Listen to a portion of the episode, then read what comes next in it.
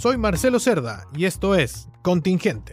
un podcast de conversación donde analizaremos la actualidad con una mirada crítica. Hola, hola amigas y amigos, ¿cómo les va? Bienvenidos a otro capítulo más de Contingente, el podcast, un espacio de conversación necesaria donde abordamos diferentes temas. Hoy destacado el tema eh, feminismo y política. Vamos a conversar con una eh, interesante entrevistada. Ella es cientista política, muy eh, militante en materia de, feminismo, que nos va a explicar un poquito esta, esta relación siempre tensa entre política y mujeres. Así que pasamos a, darle la más cordial bienvenida a nuestro podcast a Macarena Galás. Macarena, bienvenida a Podcast Contingente. Hola Marcelo, muchas gracias eh, por ese saludo, por la presentación y por la invitación a, este espacio.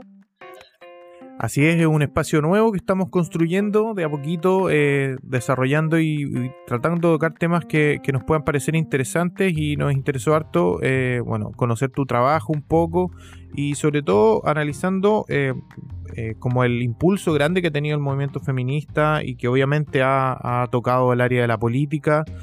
¿Cuál según tu opinión, sería quizás como la situación actual del rol de la mujer en el ámbito como de la política propiamente tal? Ya, eh, me parece que es una pregunta que se puede abordar como desde varias, desde varias perspectivas. Creo que sin duda eh, dentro de los feminismos que existen hoy en Chile hay varios desafíos frente a la situación actual eh, de las mujeres en la política yo me quedaría eh, con la necesidad primero de ocupar los espacios políticos, de ser parte de los espacios políticos, que aunque pareciera ser algo muy dado eh, de aquí en adelante, digo esto porque logramos conquistar la paridad para el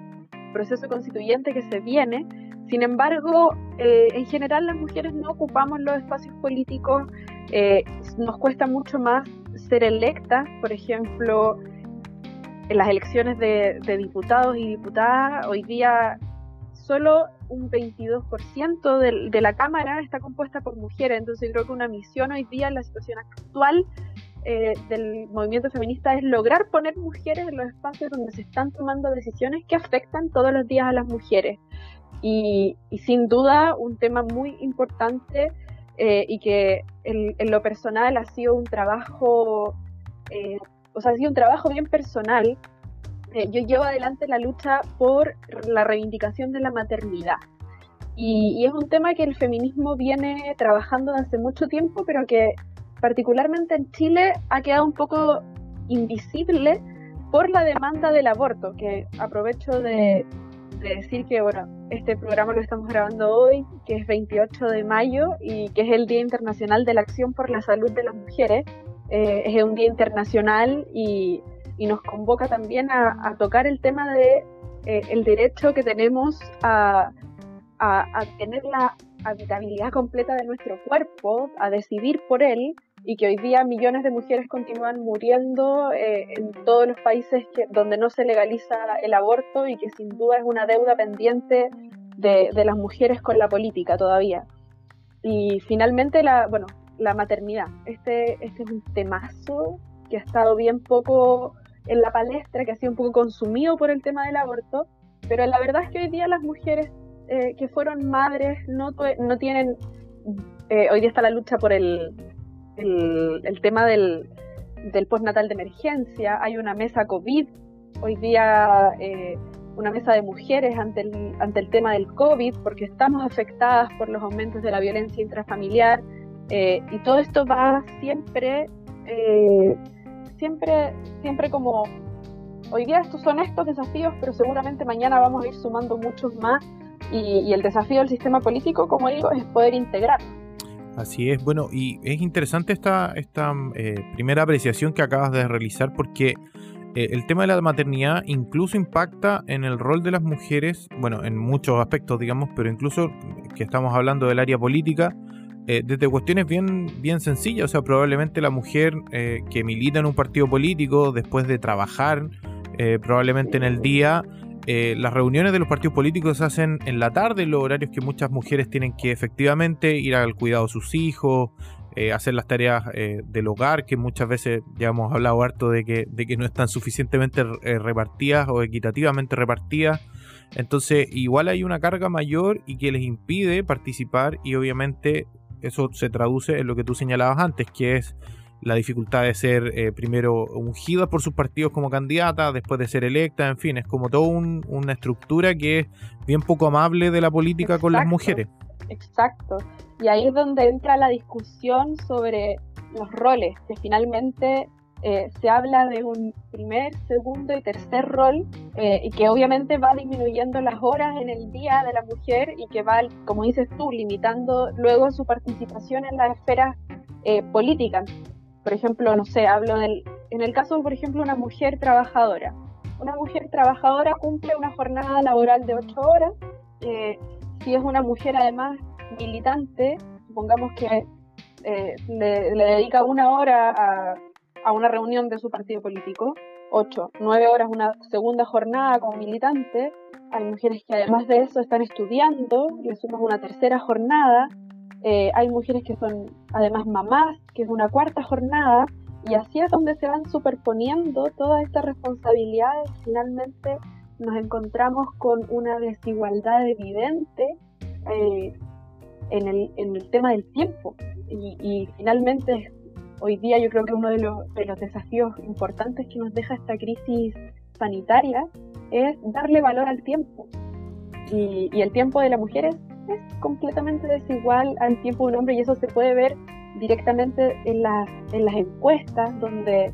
las mujeres destinan muchísimo más tiempo a labores domésticas, a, labores de cuidado y, y, eso finalmente, claro, eh, incide en, la poca participación que existe en la política y a su vez eso provoca que los temas que afectan directamente a las mujeres no sean puestos en la discusión diariamente del, del, de cualquier espacio político.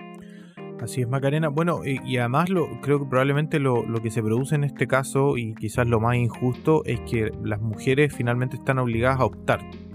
por todo esto que tú mencionabas, o sea, a optar o postergar la maternidad por dedicarse al, trabajo político o no, no, tener acceso a lo mejor a, mejores estudios por, por eh, dedicarse al, trabajo político, en fin, hay una serie de cuestiones que por todo esto que tú nos narras, digamos, finalmente, y yo creo que ninguna persona sería capaz de hacer todas las cosas, aunque muchas mujeres sí lo hacen, digamos, pero de, la manera más eh, eh, como eficiente posible, entonces es un es un temazo, digamos, eh, lograr que, esta equidad se, se trans, o sea, no obligue a las mujeres a optar a postergar una cosa por otra si es que, si es que así lo deciden, digamos. Bueno, te pongo cuatro casos, que hace poco elaboré una, una columna de opinión. Y creo que estos cuatro casos es bueno sacarlos a colación porque hace pocos días fue el, el, Día de la Mamá, bueno, no sé tan pocos días, pero en mayo, mayo siempre es como el Día de la Mamá, yo tengo una posición respecto a que el Día de la Mamá no debiese ser, eh, o debiese, más que no debiese, debiese transformarse paulatinamente en un día reivindicativo. Y, y, ¿por qué digo esto? Porque en general eh, la maternidad en Chile, fuera del, Día de la Madre, poco o nada sabe de celebrar. Y, y, está el caso de la mamá luchona, ¿no? que por muchos años se la llamaba así, y resulta que en el censo, por ejemplo, del 2017, el 85% de los hogares monoparentales, o sea, los hogares con presencia de un solo progenitor, son liderados por mujeres. Lo cual revela, en el fondo, como esta desigualdad asociada, además de a la crianza, a que si hay una mujer liderando un hogar, es porque eh, tampoco, el problema no es que una mujer lidere un hogar, el problema es que es un hogar monoparental y por ende hay un abandono de una responsabilidad social, que es la responsabilidad de la paternidad. Y ahí también lo cruzamos con el dato de que el Poder Judicial nos entrega la cifra de que el 60% de los eh, demandados por pensión de alimentos no paga. Y, eh, y, eso da cuenta en el fondo de una situación de precarización que no es visible constantemente y, y, ahí es donde yo entro como un poco a picar cuando de repente las feministas hablamos del aborto, nos dicen no, pero es que abortar, es que no sé qué, eh, bueno, resulta que parece que no estamos poniendo la atención suficiente en que hoy día existen eh, abandonos, no, es un aborto, pero es un abandono de una labor como es la de la paternidad, que no es, no estamos hablando de un número de un 15, de un 10, de un 20%, estamos hablando de un 60% de demandas que no llegan a ninguna parte con respecto a la paternidad y que hoy día vemos caricaturizado en que eh, en los controles que se están haciendo por parte de Carabineros de Chile, los controles como fronterizos por las fronteras sanitarias, ¿no? Hay algunos hombres que les ha tocado como pasar el mal rato de que los controlan y les encuentran que tienen deudas por, eh, por paternidad, pero aquí es donde vengo como, bueno, el sentido común debería ser que si tienes un hijo, hazte responsable. No, y además que si tú le ampliaras probablemente ese, ese, ese estudio que tú señalas del, del, Poder Judicial, que si le agregaras, no solo en este caso estamos hablando de responsabilidad eh, financiera, pero si tú le agregaras la responsabilidad como eh, emocional probablemente o de, o de rol de padre, probablemente el número aumentaría a, a una cifra que no es difícil como de, de, de, imaginar. Y de medir, sí. Sí, por supuesto. Entonces es, bien, es bien ilustrativo lo que tú nos mencionas porque, porque finalmente son estas mismas mujeres las que tienen o la alternativa de, incluso desde, no solo desde la arena política, sino que la alternativa de tener, o tener suficiente dinero para contratar a alguien que te ayude a cuidar a los hijos, o, eh, o si no, tú te cuentas con una red de apoyo, sobre todo en ciudades más grandes, porque eh, eh, es que es más complejo, donde los trayectos son más largos, etcétera. Si no tienes redes de apoyo, o sea, trabajar y además, eh, digamos, preocuparte de uno o dos hijos o más hijos es prácticamente es impracticable probablemente. Sí, y, y ahí, bueno, viene el otro, otro ejemplo que yo, que es gravísimo, Marcelo, es gravísimo. Eh, hoy día en Chile no existe el derecho a, al prenatal y al postnatal en la educación superior, en toda la educación superior desde los, institutos técnicos profesionales o la educación o la formación técnica profesional hasta la, educación universitaria. Bueno, en el pasado, en el 2018, fui consejera académica de la Universidad de Vigo Postales y ahí me la jugué por lograr eh, llevar adelante un protocolo, eh, una política en el fondo que abordara el tema de la maternidad y paternidad, porque los compañeros y compañeras de la universidad que eran padres y madres, que nosotros eh, nos acercábamos al problema porque no tenían los mismos tiempos para estudiar que nosotros, los que no éramos mamás o papás. Y, me fui metiendo, investigando, al punto de que este año eh, elaboré un paper sobre este tema, sobre la, el déficit de políticas de maternidad en la educación superior. Eh, y bueno, un 2.2% de la matrícula del PRUCH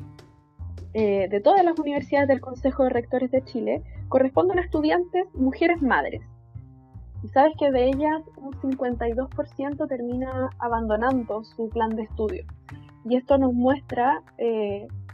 un problema de mantención, de permanencia en las instituciones, pero también nos revela que existen un montón seguramente de mujeres que no están ingresando a, la educación superior o a formarse después de la, educación secundaria por motivos de imposibilidad de maternidad porque lo, que decías tú recién, que se están haciendo, son jornadas de pronto que se hacen eh, imposibles de compatibilizar. Y acá es donde nosotros interpelamos directamente a, que el gobierno, a que, a que el gobierno local, regional eh, y que el Congreso pueda eh, llevar a ponerle urgencia a la ley de corresponsabilidad social, porque las ya hablamos bastante sobre el, problema de la maternidad, pero ¿cuál es la solución para esto? Y la solución existe hoy es aportar y construir desde la corresponsabilidad, que no es más que eh, que la responsabilidad de la crianza no recaiga solo en la mujer o el hombre progenitor o progenitora, sino que sea una responsabilidad compartida entre las instituciones privadas, las instituciones públicas, el progenitor, la progenitora y la familia. Es involucrar a la sociedad en la crianza y es una cuestión que está muy dada, por ejemplo, en las culturas precolombinas y en las culturas originarias, pero que con el tiempo se fueron perdiendo y a consecuencia lo que tenemos hoy día es una completa, o sea, desconexión entre las necesidades que tienen hoy día las mujeres y la política tradicional que hoy día está tan apuntada y eh, con el dedo y que genera tanta desconfianza. Sí, es, cierto, es bien cierto eso lo que tú señalas. Y pensando un poquito, tú lo deslizaste al principio en este eh, proceso constituyente que, que, vamos a vivir probablemente una vez que superemos el, la, la pandemia. Eh, me imagino que ahí tiene que haber un, un, proceso que permita eh, y contenga y se generen condiciones para que la relación entre el Estado, en este caso, y las mujeres sea más, más acorde a los tiempos que vivimos. Me imagino que tú, ahí también eh, imaginas o ves desafíos para ese mismo proceso y para la convención constituyente o mixta, cual, cual sea la que, la que, la que gane. Resulte electa. La que resulte electa. Eh, sí, nosotros creemos desde, desde la Asamblea Feminista Plurinacional, de la que soy miembro, eh, que es un espacio que trabaja en coordinación con diferentes organizaciones feministas a lo largo y ancho del país, em, y donde está también Bárbara Sepúlveda, que es de AGOSTEM, la, la directora ejecutiva de AGOSTEM, y ahí salió un documento bien interesante que es sobre las propuestas feministas al proceso constituyente o, o mejor dicho, a la convención o convención mixta. Y nosotras creemos que la constitución debe ser un organismo flexible. Principalmente el hecho de que las mujeres hoy día no podamos ser, no, estemos representadas dentro de la constitución. Eh, en la constitución muy pocas veces se menciona a las mujeres, de hecho, eh, ya a partir de problematizando desde el lenguaje, eh, se requiere una constitución más flexible que al momento de que en el país se generen nuevos debates eh, respecto a necesidades de las, y no solo de las mujeres, también de los pueblos originarios o de otros sectores vulnerados hasta la fecha, puedan eh, ser incluidos. Eh, hoy día la Constitución es muy, muy rígida. Por ejemplo, con el derecho a la vida, que es uno de los artículos que, que, es apuntado, ¿no? que, que nosotros pensamos que debe ser modificado, eh, es interesante ahí conocer, por ejemplo, los ensayos constitucionales que se vivieron en otros países, por ejemplo, eh, en el caso de Venezuela, eh, en el caso de Cuba también, y otros procesos que, que muy poco tienen que ver también con los países socialistas, donde se han integrado visiones sobre el derecho a la vida, donde en primer lugar se pone la vida de la madre y la vida de la mujer. Por ejemplo, esa es una de las cuestiones que tenemos pendiente dentro del país y que sin duda destrabaría el, el debate respecto a la situación del, de, de, estos embarazos no deseados. Eh, otro tema también tiene que ver con el derecho al trabajo. Eh, cuando se, cuando se, se, tiene una constitución que garantiza el, el derecho al trabajo y el bien de uso público de la salud, eh, se genera un enlace que es compatible con el desarrollo de la mujer en la vida privada y pública. Y esto suena, puede sonar como medio técnico, medio complejo, pero no es más que si una mujer está embarazada hoy día, eh, está en condición de trabajadora, eh, el Estado tiene que sostener esas, esas dos responsabilidades, no ignorarlas, no eh, permitir, por ejemplo, estos despidos por situación de embarazo que son permitibles todavía por el Código del Trabajo. Y, eh, hoy día nosotros apuntamos a que el proceso constituyente pueda integrar todas estas cuestiones y que permita el reconocimiento, primero el reconocimiento de la mujer que es como en una situación vulnerable eh, a lo largo de la historia de Chile y que no sea como un borrón y cuenta nueva y de aquí en más no reparamos, porque el, esperamos también de este proceso constituyente que visibilice nuestros problemas, pero que también eh, repare el daño que hay de, todos estos años hacia atrás y que es un daño que, por ejemplo, viven nuestras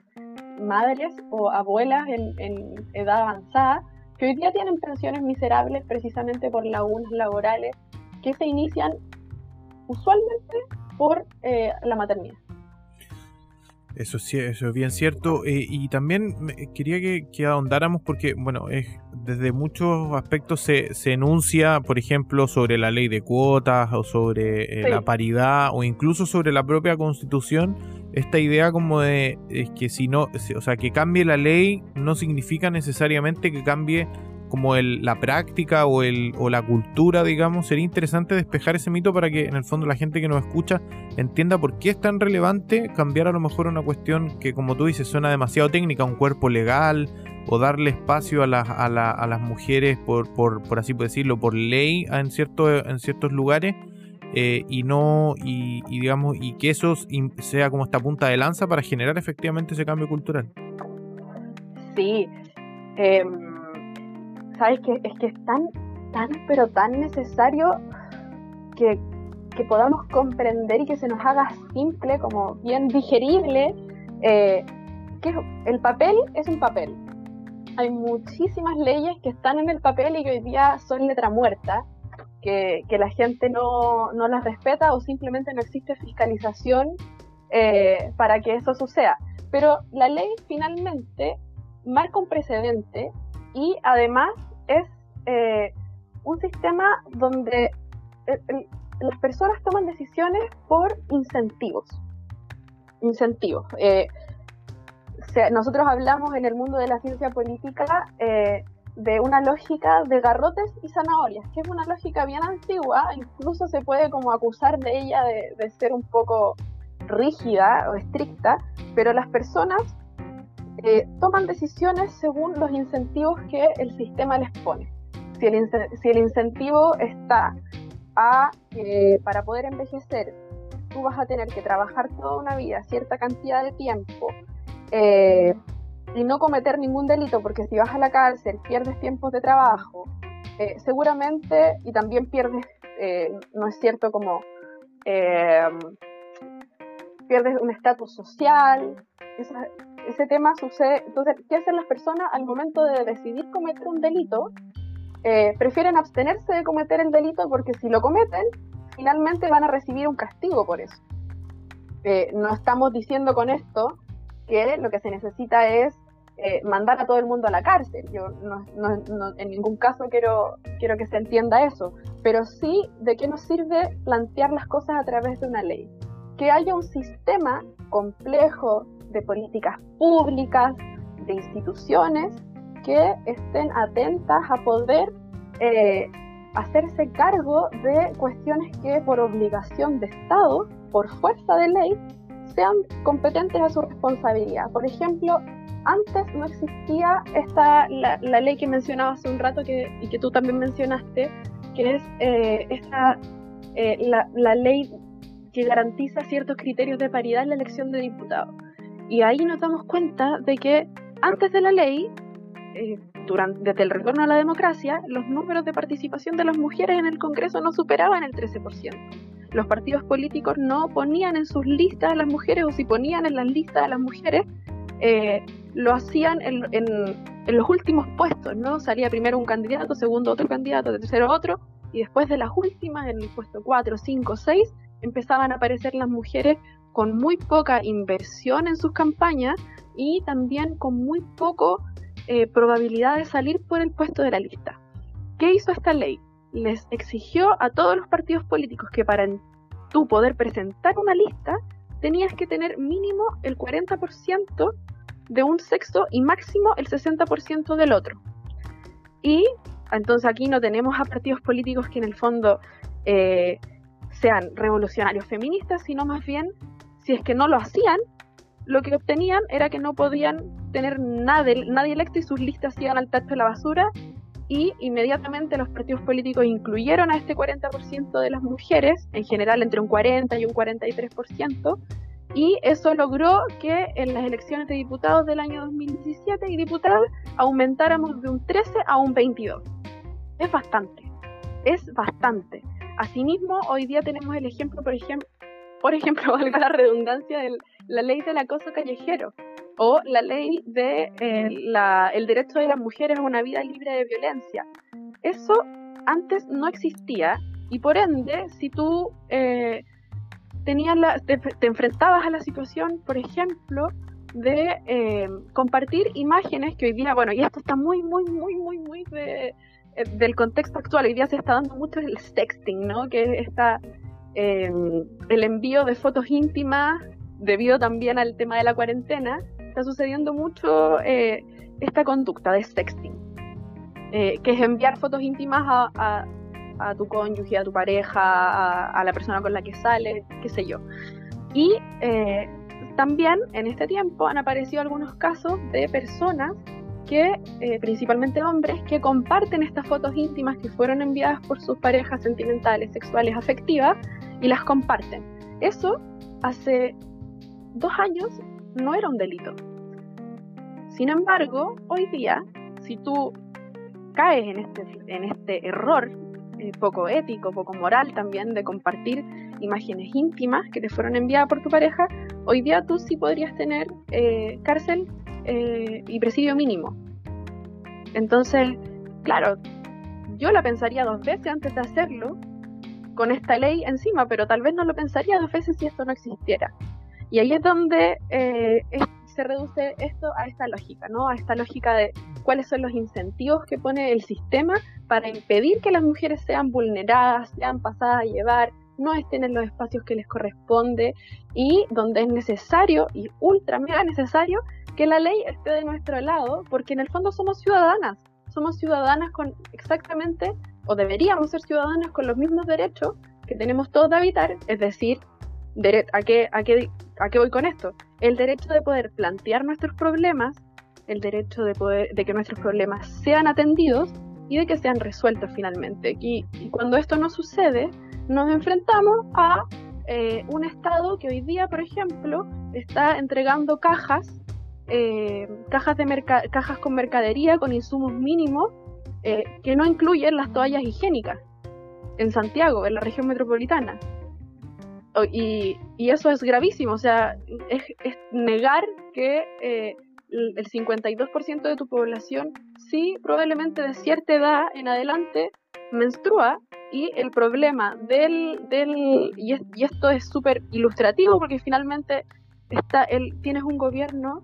que como política pública para sostener la situación del hambre está ignorando por completo una cuestión que es biológica de la mujer, lo mismo que pasaba antes con el tema de la maternidad, ahora lo vemos como en esto y así va a seguir pasando si es que no existen grupos de interés organizados como los grupos feministas que ponemos estos temas en la palestra y eh, que esperamos que el sistema sea soluble, que los pueda tomar, que se pueda hacer responsable. Exactamente. Y bueno, eh, y además esto probablemente en el caso de la constitución se hace más patente considerando el rol que tiene la constitución como de organizador de todo el aparato como eh, estatal y, que esto quede bien reflejado ahí, eh, me imagino muy importante para ustedes. Sí, sí, muy, muy importante, muy necesario. No es posible que una ley que una ley modifique algún aspecto que no está considerado previamente por la Constitución. Por ende, la Constitución juega un rol fundamental, es un es, eh, en el ejemplo como de, esta lógica mapuche, ¿no? La, la Constitución es la, es la casa, es, eh, es, la, es la casa, es las reglas del juego con las que se puede mover cualquier individuo, cualquier individuo dentro del sistema. Así que ahí es súper, súper importante que, los ojos estén puestos en la constitución y que, insisto, este, esta constitución, esta nueva constitución, sea un, texto que no sea rígido, que pueda eh, constantemente poder incluir eh, las nuevas discusiones que se estén dando y las nuevas necesidades que vayan apareciendo. O sea, Hoy día definitivamente no tenemos el mismo escenario, dado esta cuestión del, coronavirus. Eh, es un escenario completamente diferente y lo que nosotros vemos y evaluamos es que las instituciones están colapsadas, bueno, desde los servicios de salud, eh, hoy día es la ley de, aborto, justo eh, volviendo un poco como a ese tema, en Chile, por ejemplo, antes del coronavirus, teníamos eh, que en casi todos los eh, centros asistenciales donde se realizaban procesos de, la ley de interrupción voluntaria del aborto en tres causales, eh, que es la causal de violación, la causal de interrupción del embarazo por problemas que podría tener como el, este feto, ¿no? Y también está la causal de riesgo de vida de la madre. Bueno, la, la causal anterior no es riesgo de vida del feto, es inviabilidad, fetal. Estamos hablando de, hablamos de, fetos que finalmente tienen muy pocas probabilidades de vivir y que producen en, la madre trastornos psicológicos importantes cuando estos embarazos, eh, pudiendo ser detenidos con anterioridad, se llevan a cabo hasta el final y se cruza con esto de, del riesgo de vida de la madre también. Pero eh, a lo que iba es que, por ejemplo, en la región de O'Higgins, el 81% de los, de los sistemas de salud que, llevan adelante la, ley IVE, la ley de interrupción voluntaria del, eh, interrupción voluntaria del embarazo, mm, tienen un 81% de, eh, de objetores de conciencia. Y eso era un problema que nos veníamos enfrentando desde antes de la pandemia. Sin embargo, hoy día, con la pandemia, eh, es mucho más difícil que una mujer se acerque a un sistema eh, público de salud asistencial donde pueda presentar su problema, donde debería estar amparada está este problema de la, de la ley, si es que tuviera alguna de las tres causales, pero aún así se enfrentaría a médicos objetores de conciencia, a equipos médicos completos objetores, y finalmente el acento y, la preocupación hoy día tampoco está puesta en eso. Yo aquí interpelo directamente a las autoridades de salud de la región. Nosotros hace, hace dos años hicimos una acción en el hospital de San Fernando porque el 100% de los médicos hasta la fecha que pueden realizar eh, una interrupción voluntaria del aborto en nuestra comuna eh, se ampararon bajo la ley, bajo la objeción de conciencia, lo cual impide el acceso de las mujeres de la comuna a este bien que está garantizado por la ley y que está dificultado por la objeción de conciencia. Y ahí es donde yo pregunto, ¿un trabajador social o trabajadora social podría objetar conciencia frente a una situación de vulnerabilidad, eh, por ejemplo, de un campamento? Porque yo también soy profesional, también tengo derecho a ampararme ante la objeción de conciencia pero eh, hay, una, hay una, una, construcción ética y de valores que hoy día, en mi, en mi opinión, no puede ser que sea más importante la voluntad de un médico que la voluntad de una mujer que además tiene el derecho por ley de exigir este servicio mm. y que acá en la comuna no se puede entregar por problemas de objeción de conciencia. Es sumamente injusto. Macarena, no, nos quedan poquitos minutos, pero quería no, no, no irnos de este, de este espacio sin analizar, bueno, lo, lo deslizaste tú un poquito, incluye obviamente también el tema de, de, la violación y del aborto, pero dado el contexto actual en el que estamos,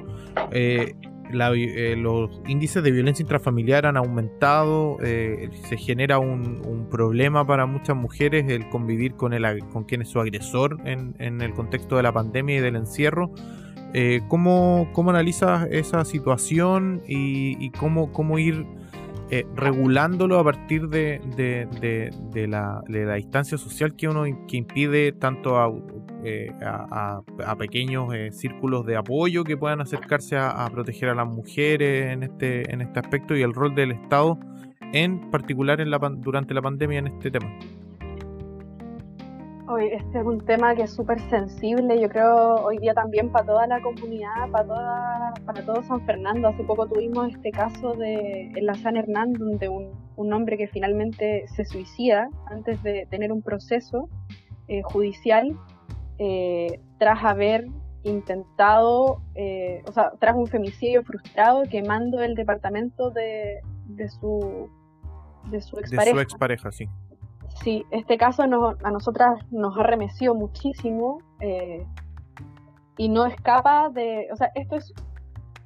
un ejemplo de el aumento de un 70%, eso es lo que se ha estimado, que ha aumentado un 70% la, la violencia al interior de los hogares hacia la mujer. es gravísimo y, y hoy día incitar a las mujeres a denunciar, a denunciar el número con el que se puede denunciar es el 1455. Ese número tiene que estar, como el 133 en nuestra cabeza, tiene que estar el 1455 para, es un fondo de orientación y de ayuda a las mujeres víctimas de violencia. Eh, a mí me ha tocado activar el, el fono eh, en, en, otra situación, en otro contexto, en Santiago, por, por una vecina, y, y funciona. Es eh, funciona esto cuando se llama este fono eh, carabineros debiese llegar en un, en un tiempo acotado te, contesta una mujer que es del ministerio que, que está relacionada directamente con, con, el ministerio de la mujer eh, y yo insto a hacer la denuncia. Hoy día qué pueden hacer las autoridades frente a esto que era la pregunta que me hacías. Fiscalizar fiscalizar las casas de la mujer. En San Fernando existe una casa de la mujer, generalmente existen cupos dentro de estos espacios. Acá en, la comuna tengo entendido que son ocho eh, los cupos y ahí hay un problema que nosotras hemos visto y es que tiene que ver con los tiempos. Eh, hay una cantidad de días en las que una mujer puede estar dentro de una casa de la mujer que eh, no, no, quiero desinformar, por eso no doy la, cantidad de días específicos, pero si no me equivoco son menos de dos semanas. Eh, ¿Y esto qué, qué produce? Eh, que muchas veces cuando tú estás viviendo una situación de violencia, o lo que dicen los estudios es que tú pierdes los vínculos con, eh, con las personas que te quieren, pierdes vínculos con amigos, con amigas, con familia, y hoy día no solamente es necesario que las autoridades puedan poner el ojo en si es que se está asistiendo a los llamados y a las denuncias, y eso es una fiscalización directa a la institución de Carabineros de Chile, de la PDI, sino también eh, hay una responsabilidad como ciudadanos y ciudadanas de que somos vecinas o vecinos eh, y, estamos viendo un caso de violencia intrafamiliar o de violencia machista, activemos este, este protocolo, llamemos al 1455, hagámonos responsables de nuestro entorno, de nuestros vecinas, vecinas, vecinos y vecinas, porque eh, esta situación da para largo mientras estemos, como conversábamos por ahí con, con algunas colegas, para, seguramente para el COVID se va a encontrar una, una vacuna, pero la violencia machista, patriarcal, no tiene vacuna. Por ende, lo único que nos queda es eh, poner el doble o el triple de atención ante estos sucesos y, apoyar, orientar. Y en San Fernando particularmente cuentan con la organización Amiga Te Acompaño, de la que soy parte, eh, y de, solamente ofrecer eh, en última instancia el, apoyo personal o el apoyo de nuestra institución para, para acoger estos, los distintos casos que se puedan